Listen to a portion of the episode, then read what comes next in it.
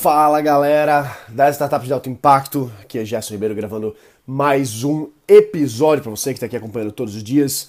Notícias e informações sobre negócios, tecnologia, inovação, investimentos e startups. Hoje não vai ter muito bate-papo não, hoje vai ser uma, uma técnica, uma tática, um, um direcionamento prático de vendas uh, pela internet, beleza? Pela para quem tem, tem negócio digital, para quem tem startup, a gente sabe que a gente precisa utilizar a grande ferramenta de escala que a gente tem hoje, tanto para divulgar o que a gente está tá vendendo, o serviço que a gente está prestando, para conseguir cliente, quanto para realmente levar adiante aí o nosso a nossa mensagem, vamos chamar assim, né? Então, bom, existe muita coisa que é falada, tem muitas muita gente falando sobre inbound marketing, muita gente falando sobre inside sales, um bocado de coisa aí. E cada um é uma linha de pensamento, cada um é uma escola de vendas e cabe a você dar uma estudada, dar uma conhecida em cada uma delas e ver o que, é que se encaixa melhor para o seu negócio hoje. Agora, a gente não pode deixar de prestar muita atenção nessas, uh, nessas formas de, de, de vender, entendeu? Então, nosso objetivo como startup é trazer uma trazer uma, uma escala para o nosso negócio. Não adianta a gente pensar só em, ah, vou fazer um negocinho pequenininho aqui. Claro que você pode criar um negócio regional no seu bairro, sei lá, mas a gente está falando de startup aqui nesse momento, né? Então vamos falar de escala, de crescimento. E bom, eu tô com, aqui com, com alguns materiais que eu quero falar com você aqui hoje, que são táticas, vamos chamar assim, de, de escala, tá certo? E focada na sustentabilidade do negócio. E por que, que eu falo sustentabilidade? Porque uma vez uma, uma empreendedora veio falar comigo, ah, Jess, a gente está lançando uma campanha e tal, um negócio assim, e eu pensei, pô, legal, legal estarem tá, tá, fazendo isso aqui para desenvolver o um negócio. Mas qual que é o objetivo no final? Qual que é a, a proposta? Como é que o negócio vai crescer? E o negócio cresce de várias formas, tá certo? Mas a gente uh, muito conscientemente deve aumentar a venda dos nossos negócios, aumentar a receita. Sem receita o negócio não cresce, né? Então, às vezes a, a gente vê muita gente usando algumas coisas que vão trazer, sei lá, mais likes para fanpage ou mais seguidores no Instagram, mas até, até mais usuários para a base de usuários. Mas e daí? E daí? Só ter o usuário vale a pena? Só ter aquela pessoa uma vez vale a pena? Ou a gente precisa construir clientes, usuários? Porque tem, tem um fator importante aqui. A gente está falando de escala. E para ter escala, você vai precisar ser autossustentável em algum momento. A gente vê muitas startups aí nos Estados Unidos, no Vale do Silício, que não precisaram ser lucrativas, não precisaram ser uh, autossustentáveis porque eles têm um funding, ou seja, um investimento gigante.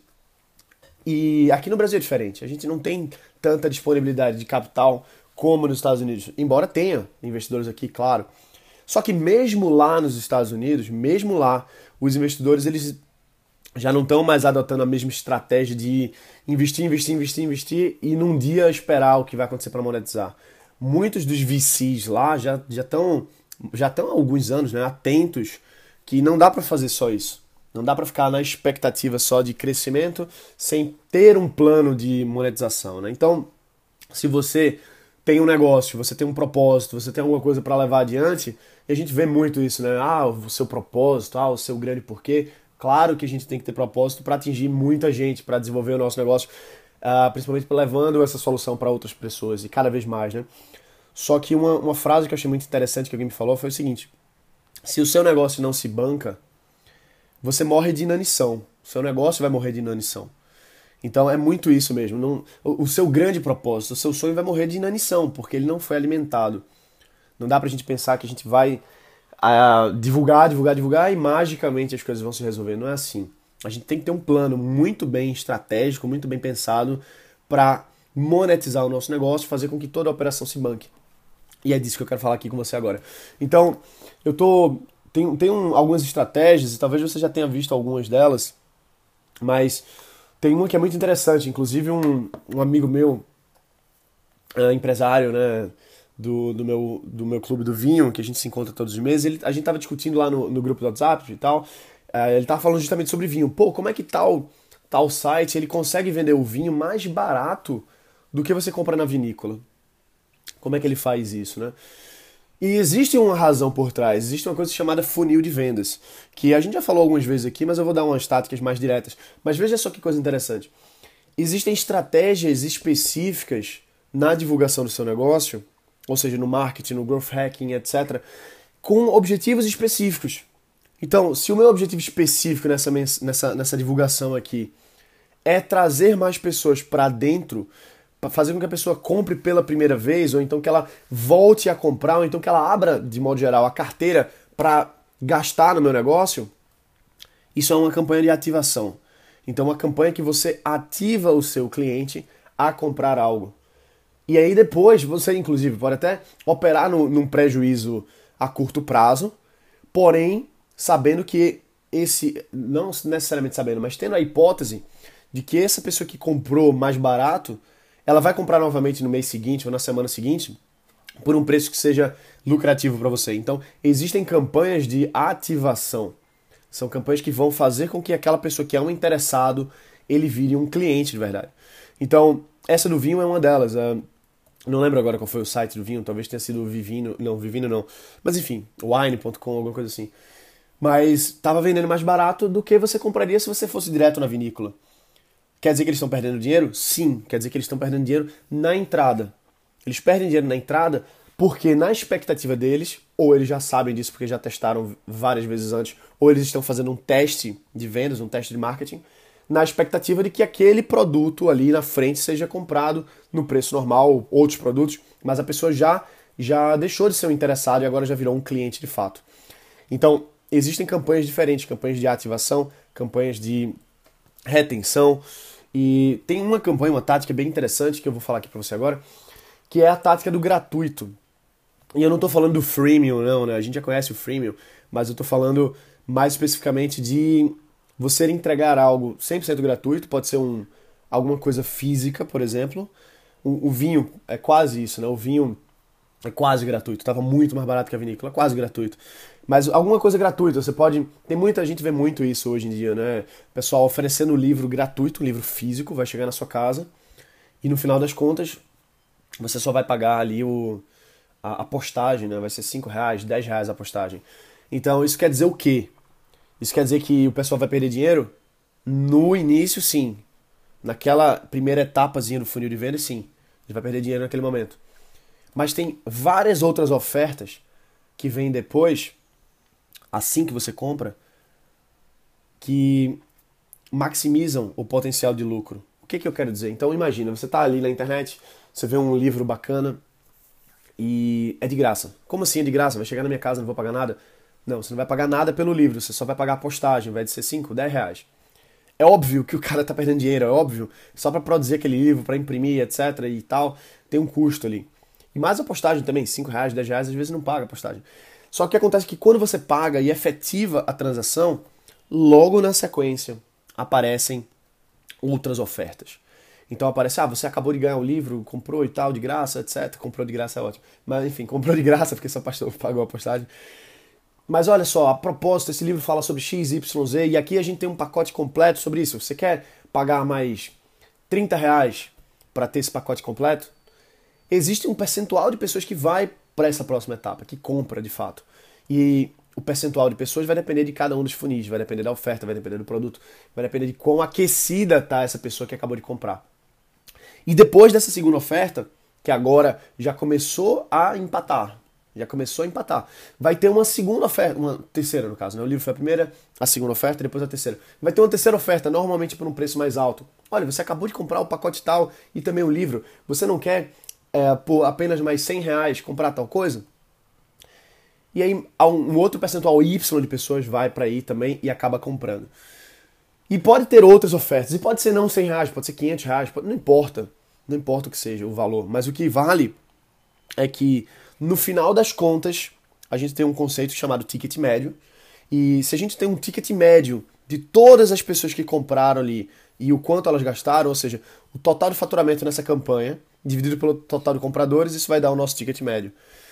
Se o nosso ticket médio for maior do que o custo do livro, o custo da divulgação dessa campanha, os, os custos atrelados a isso, então a gente tem ROI positivo. retorno sobre investimento, ou seja, a gente vai lucrar, a gente vai ganhar dinheiro. Se for igual a zero, a gente está empatado. Se for menor que zero, a gente está perdendo dinheiro. Mas o que acontece aqui é o seguinte, veja só que interessante. Para muitos dessas estratégias, dá positivo, dá lucro.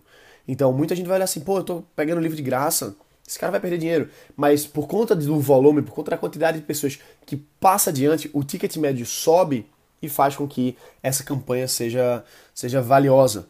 Então, talvez o seu negócio hoje ele possa ser feito alguma coisa do tipo. Talvez você possa dar alguma coisa de graça para o seu cliente.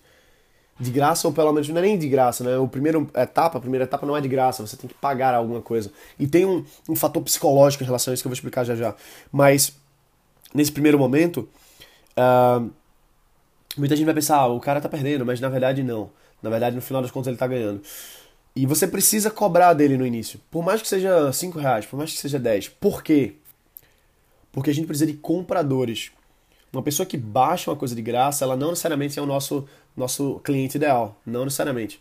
Pode ser que aquela pessoa que está no freemium, né, puramente falando, ele nunca vai pagar nada. Por quê? N motivos. Talvez a pessoa não tenha poder aquisitivo, talvez ela não tenha o, a real necessidade a ponto de pagar e por aí vai.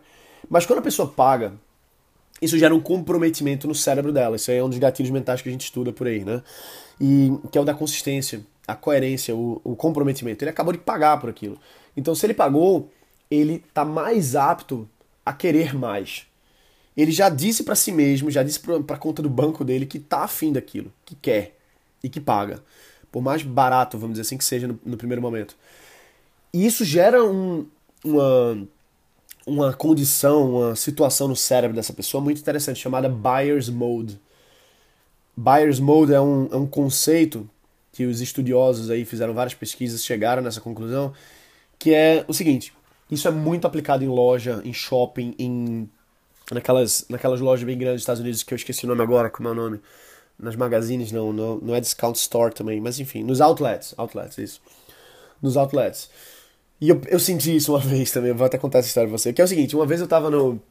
Eu tava no outlet nos Estados Unidos, já tava viajando há um tempo, acho que foi em Los Angeles. E tava lá no outlet e tal, e eu disse, não vou comprar nada. Não vou comprar nada. E tava lá andando, andando, andando, passei uma hora andando sem comprar nada, olhando as ofertas, vendo o que, que eu talvez compraria aqui e ali, mas não comprei nada. E aí chegou no momento que eu vi uma oferta que para mim foi bem interessante, eu comprei. Foi baratinho, sei lá, foi 5 dólares, 10 dólares, alguma coisa assim. Meu amigo, depois dessa primeira compra, eu virei uma máquina de comprar. Tudo que eu olhava eu queria comprar. Ah, desconto de 50% eu quero comprar. Ah, camisa Lacoste eu quero comprar. Ah, resultado, saí lá cheio de sacola, gastei uma grana e, e eu não queria comprar nada. Eu não queria comprar nada. E é justamente isso que, esse, que o estudo mostra, que é o buyer's mode. E existem formas de levar o cliente, o potencial cliente para o buyer's mode, né? a pessoa para o buyer's mode. O que é o buyer's mode? É o modo de compra modo comprador. Então, o nosso cérebro ele tem umas chavezinhas. E meu cérebro tava na chave desligada de, de comprador. Tava desligado, não queria comprar. Mas quando você liga um pouquinho, não tem, não tem pouquinho, ele liga, entendeu? É 0 ou 1, um, ou liga ou não liga. E quando você liga, aquela pessoa, ela entra em estado de compra. Euforicamente, enfim, dá pra gente falar muito sobre isso, mas não, não dá tempo aqui. Mas ela entra no estado que ela quer comprar mais ela está disposta a comprar, ela está excitada, animada, várias liberações de hormônios que fazem com que aquilo ali se sinta bem. E aí, aí acabou, isso aí é ladeira abaixo, entendeu? Vai, vai comprando, vai comprando. Uh, então, nos outlets, principalmente, eles têm táticas para fazer com que a pessoa entre em buyer's mode, que é são ofertas, são coisas mais baratas, são coisas para fazer com que ele comece a abrir a carteira. Quando abriu a carteira, ferrou. Abriu a carteira, ferrou. Agora entrou no buyer's mode.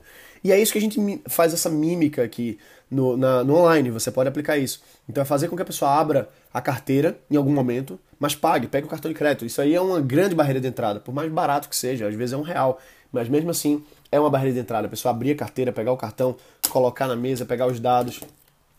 Isso é uma barreira de entrada. E quando você vence isso, assim, a, a chance dela comprar alguma outra coisa é muito maior. Então, veja como é essa estrutura aí do, do gratuito, né, que a gente mostrou aqui agora. A pessoa ela vê uma oferta muito boa, alguma coisa de muito valor, alguma coisa que, que tenha, tenha algo que seja muito interessante para ela, como um livro, por exemplo, mas pode ser outra coisa física, pode ser alguma coisa online, não importa. E ela vai e paga um pouquinho. Quando ela paga um pouquinho, ela acabou de entrar no buyer's mode. E aí fica muito mais fácil, numa segunda oferta, você convencê-la a pagar um pouco mais caro. Ah, se ela pagou 10, agora ela pagar 50, não parece ser tanto. Pô, eu tô. Um livro, quanto é que custaria um livro? Ah, seriam 60 reais. Pô, já consegui o livro de graça, agora eu consegui mais isso aqui por só mais 50. Parece muito bom. E depois que ela vai, enfim, né? Então, deu para entender que ela vai aquecendo cada vez mais nesse funil, que é um funil de vendas, um funil lucrativo que a gente busca trazer para construir as nossas, as nossas táticas, as nossas ofertas. Então, por que, que eu estou falando isso aqui tudo? Porque eu quero que você reflita, não no livro especificamente, mas reflita como, de alguma forma, isso aqui pode se encaixar no que você está fazendo. Talvez você tenha uma loja física, e aí não está falando tanto de tanta escala, mas você pode dar alguma coisa que seja bem baratinho, até a preço de custo, até que você tenha um prejuízo, para fazer com que ele vire um comprador. Então, uh, em resumo, né, em resumo, existem várias táticas de construção de vendas a gente está falando aqui agora, nesse momento, de autossustentável, de fazer com que uh, o ticket médio pague todos os custos que você teve para você poder lucrar, inclusive, né? não só pagar, mas lucrar e construir uma máquina de vendas em cima disso. O, o que a gente utiliza são funis de venda para otimizar essa, essa máquina, fazer essa máquina aí de vendas. E falei aqui da, do exemplo do livro, né? Que você compra o livro de graça, compra de graça, mas você paga só a postagem e aí acabam chegando várias outras ofertas na sequência, você já está em buyer's mode, você já está pronto para fazer mais compras e você acaba comprando. Então, dá uma refletida, vê como é que isso pode se adaptar para você, como é que você pode estar utilizando isso aí, beleza? Então é isso aí, galera, a gente se vê aqui amanhã. Uh, espero que você tenha gostado desse episódio, é um episódio bem, bem mais prático, bem mais direto. E isso aqui é principalmente baseado no feedback que vocês têm dado, tá bom? Várias pessoas entraram em contato, mandaram e-mail uh, sugerindo algumas pautas. Então, se você tem alguma, alguma coisa interessante que você gostaria de ver aqui, manda um e-mail para gerson@startupsdealtoimpacto.com, beleza? É isso aí. E enquanto isso a gente também está trabalhando na nossa nova plataforma para o podcast para a gente poder interagir mais. É isso aí, galera. A gente se vê aqui amanhã. Um forte abraço. Bota pra quebrar e valeu.